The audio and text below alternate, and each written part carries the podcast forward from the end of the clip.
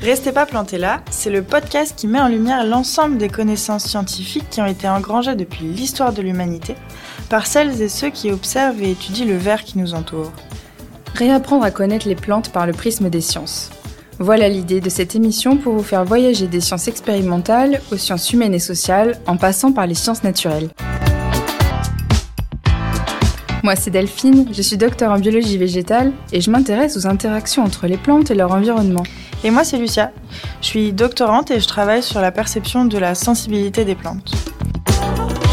On en est venu à se questionner sur les relations plantes-humains. Ce que cela implique sur notre connaissance du monde végétal, mais aussi et surtout tout ce qu'il reste à découvrir de ces dernières.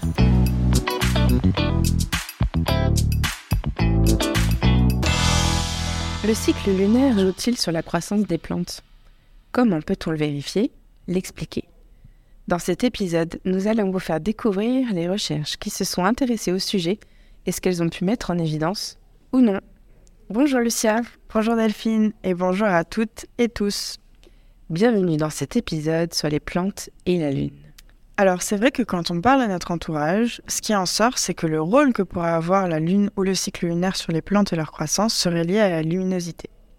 On nous a dit que peut-être on imaginerait que les plantes aussi aient leur chronobiologie et leur rythme circadien.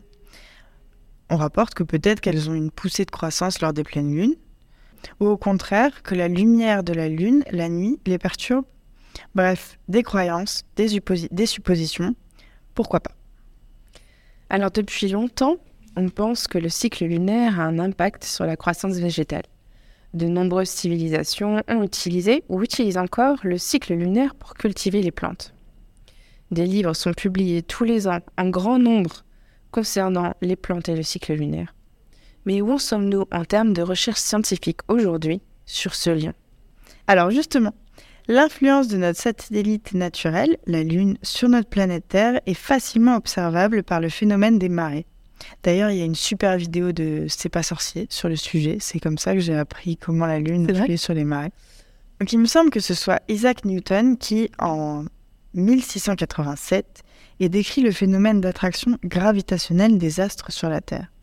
Le Soleil joue également un rôle dans ce phénomène des marées, mais moindre car il est plus loin de la Terre malgré sa taille beaucoup plus importante. Alors cette observation est malgré tout inégale sur Terre, et en particulier dans les mers intérieures, pour lesquelles le phénomène des marées est quasi nul, en Méditerranée par exemple. Et ceci est dû au fait que l'onde de marine accède difficilement à ces étendues d'eau qui sont donc intérieures dans les terres. Après, il y a un phénomène d'échelle, comme une fourmi euh, qu'on écrase avec le pied qui finalement n'est pas écrasée, tellement elle est petite. Donc il y a aussi cette notion effectivement d'échelle pour être impacté par un phénomène ou un événement. Oui, en fait, euh, les cycles lunaires auraient un impact sur le développement des plantes, la résistance aux maladies et d'autres choses.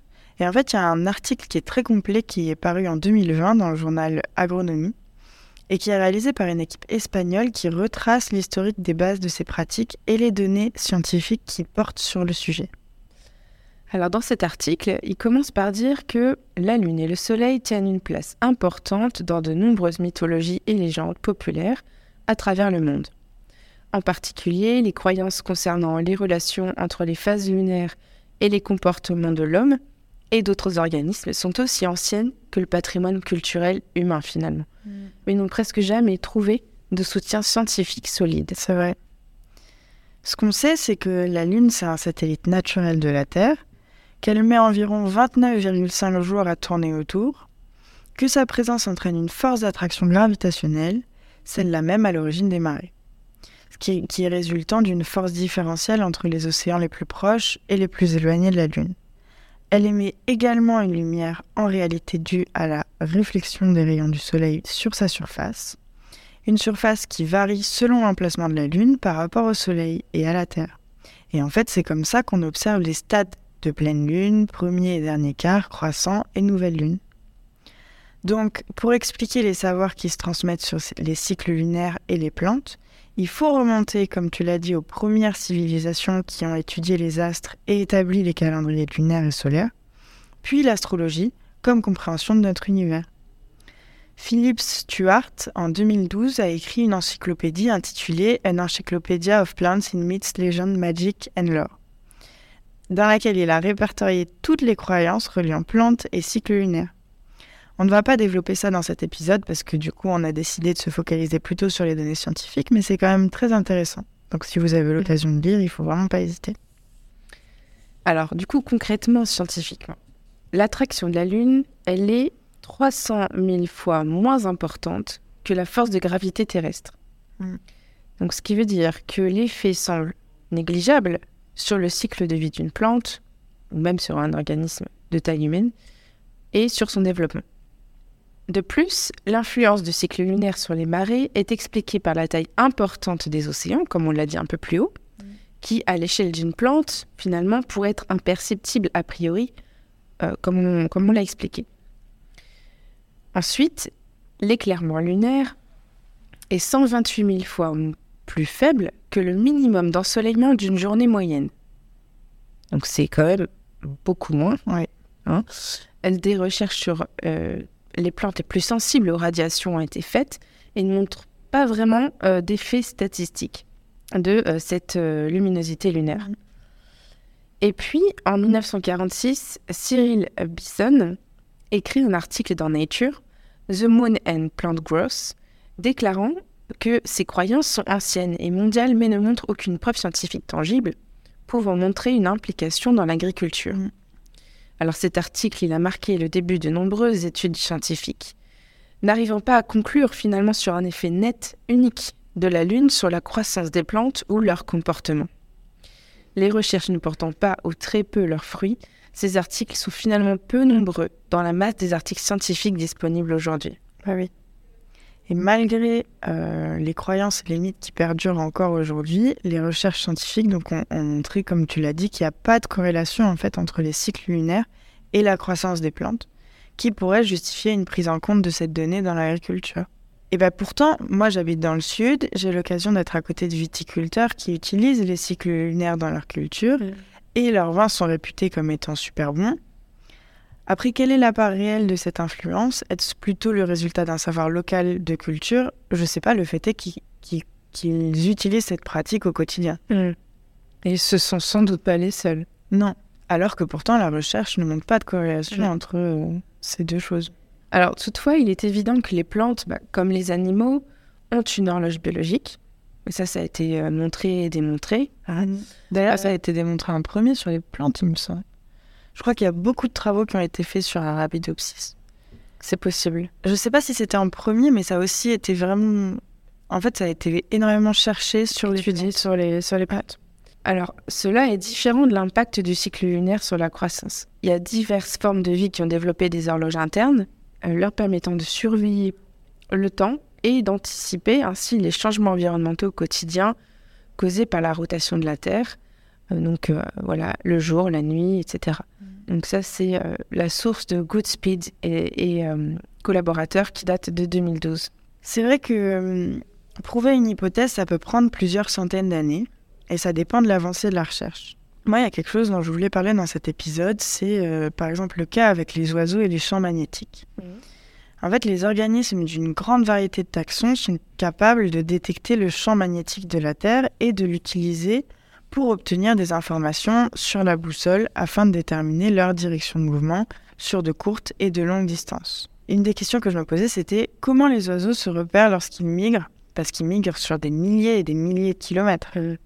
Et bien en fait, grâce à de nouvelles études, on sait que c'est une protéine qui a été découverte dans leurs yeux qui leur permet de voir les champs magnétiques de la Terre. Donc littéralement, c'est une sorte de boussole interne qui leur permettrait de voir au sens propre le géomagnétisme. Et ça, ça s'appelle la magnétoréception. Donc ça, c'est un truc de dingue. C'est assez récent comme recherche. c'est Ça date de récent. 2018. Mm. Euh, donc ça veut dire qu'avant, on ne savait pas comment les oiseaux percevaient euh, le champ magnétique, Mm. comment ils arrivaient à s'orienter. Mm. Et on sait maintenant qu'en fait, ils ont un organe dédié à ça, Ex- Une protéine une protéine. qui, Pardon. qui, qui est dédiée à ça, qui est, qui est- qui est dans leurs yeux. Est en train de chercher exactement quelle protéine est liée à cette, euh, à cette magnétoréception. C'est c'est impressionnant. Mais Alors, bah, ici aussi, chez les plantes, peut-être que nous ne voyons pas encore les paramètres qui font que le cycle lunaire influence la croissance des plantes. Mm. Ah oui. Pourquoi pas? Pourquoi Pas limiter techniquement, enfin bon. Euh, Le fait est que pour l'instant, on ne voit pas de corrélation. Voilà. Alors, pourtant, il y a quand même euh, des chercheurs qui se sont intéressés à ça, on vous l'a dit, et entre autres, Peter Barlow, qui est un, un botaniste et un biologiste euh, végétal qui est assez connu, euh, qui a consacré une partie de ses recherches à l'étude de l'effet de la gravité sur les plantes, mais aussi euh, l'effet de l'attraction lunaire, de sa luminosité, etc., parmi d'autres sujets, euh, comme l'intelligence végétale, le développement des plantes ou la croissance des racines. Et M. Barlow a postulé que la gravité est une présence de fond uniforme pendant le développement. Elle a clairement joué un rôle dans le cours de l'évolution végétale et animale, forcément, hein, puisqu'on grandit sur Terre. Et les constructions biologiques sont maintenant en harmonie avec la force euh, que la gravité impose. Mm. Il a aussi beaucoup étudié le milieu interne des plantes, donc leur physiologie, mais s'est aussi intéressé aux facteurs extraterrestres tels que la Lune et son influence sur les phénomènes biologiques euh, sur Terre. Oui, moi, à chaque fois que j'entends le mot extraterrestre, je pense au petit bonhomme vert. Mais non, extraterrestre, c'est aussi ce qui est. Enfin, c'est surtout ce qui est hors de la Terre. Voilà. donc la Lune, le Soleil. euh, Oui. Une de ces études porte sur la force de marée lunaire, solaire et la croissance des racines des plantes. Et certains autres de ses effets sur les mouvements des plantes, qu'il a réalisé en 2012. Alors, en termes d'expérience au laboratoire, voilà, il a euh, rédigé plusieurs articles scientifiques qui sont intéressés aux phases de croissance des racines d'Aramidopsis, par, exemple, et l'attraction justement solaire lunaire. Il montre, euh, lui, une corrélation entre ces phases de croissance et les marées. Il y a un autre article aussi dans lequel il décrit un lien entre les mouvements des feuilles de haricots et les marées, toujours. Mm. Alors attention tout de même, parce que là, il fait une corrélation entre euh, ces phénomènes-là et les, et les marées euh, à, la mun- à la manipulation de finalement de corrélation qui parfois sont corrélées, mais par hasard. Oui, qui sont pas le. le- Voilà, la parce qu'on ne peut pas les décorréler au final. Enfin, Mhm. voilà, faut quand même faire attention à, Tout à fait. à, cette, à ce lien. De ce que j'ai lu, pour lui, c'est un défi pour l'avenir que de s'intéresser à la façon dont le système Terre-Soleil-Lune pourrait interagir avec les systèmes biologiques pour influer sur la croissance. Pour conclure un petit peu sur, tout ça, euh, toute cette synthèse, euh, il est à noter que malgré ces efforts de recherche, euh, on ne peut pas, par définition, puisque nous sommes sur la planète Terre, s'affranchir d'un éventuel effet de l'attraction lunaire. Or, la démarche scientifique, souvent, tend à s'affranchir d'un paramètre pour en démontrer l'impact sur l'objet d'étude. Mm. Donc là, déjà, on est un peu dans une impasse techniquement. C'est Ouais, compliqué. Cependant, la communauté scientifique n'est pas forcément indifférente aux expériences traitant de l'impact de la Lune sur la croissance des plantes. Par exemple, František Baluska reconnaît, donc je vais citer, que les concepts, idées et découvertes de Peter Barlow contribuent non seulement à repousser les limites de la connaissance et à remettre en question les idées reçues, mais ils constituent également l'essence même de la science qui améliore notre compréhension des phénomènes biologiques et du monde naturel. Et effectivement, on insiste sur le fait que les plantes, de par leur structure, sont pour la plupart sessiles, donc fixées, et enracinées, et ont donc développé au cours de l'évolution des sensibilités uniques et originales qui leur permettent de percevoir et de réagir de manière efficace à leur environnement. Alors voilà, bien que les sciences du végétal apportent leur lot de connaissances, qui nous permet aujourd'hui de percevoir les plantes autrement, on le voit avec euh, l'apparition de la neurobiologie végétale, de la sensibilité des plantes, euh, voilà, les comportements, euh, les mouvements, etc. Donc cette capacité de percevoir les plantes autrement que comme on nous l'a appris quand on était plus jeune, de nombreuses recherches méritent d'être approfondies, malgré tout, et en particulier celle sur l'impact de la Lune, à confirmer ou à infirmer. À confirmer ou à infirmer. Et là, j'ai envie de dire, à vous de jouer. C'est ça, exactement. En fait, notre but a été de, de montrer ce qui, ce qui se fait en termes de d'attraction euh, de la Lune et de, de cycle lunaire par rapport aux plantes, qu'il y a des gens qui l'utilisent en agriculture, qu'il y a des hypothèses qui ont été faites il y a des années, et que en fait le champ est complètement ouvert. Merci Delphine, Merci à toi, Lucia. on espère que vous avez passé un bon moment. On vous donne rendez-vous pour la prochaine émission. En attendant, Restez pas plantés là.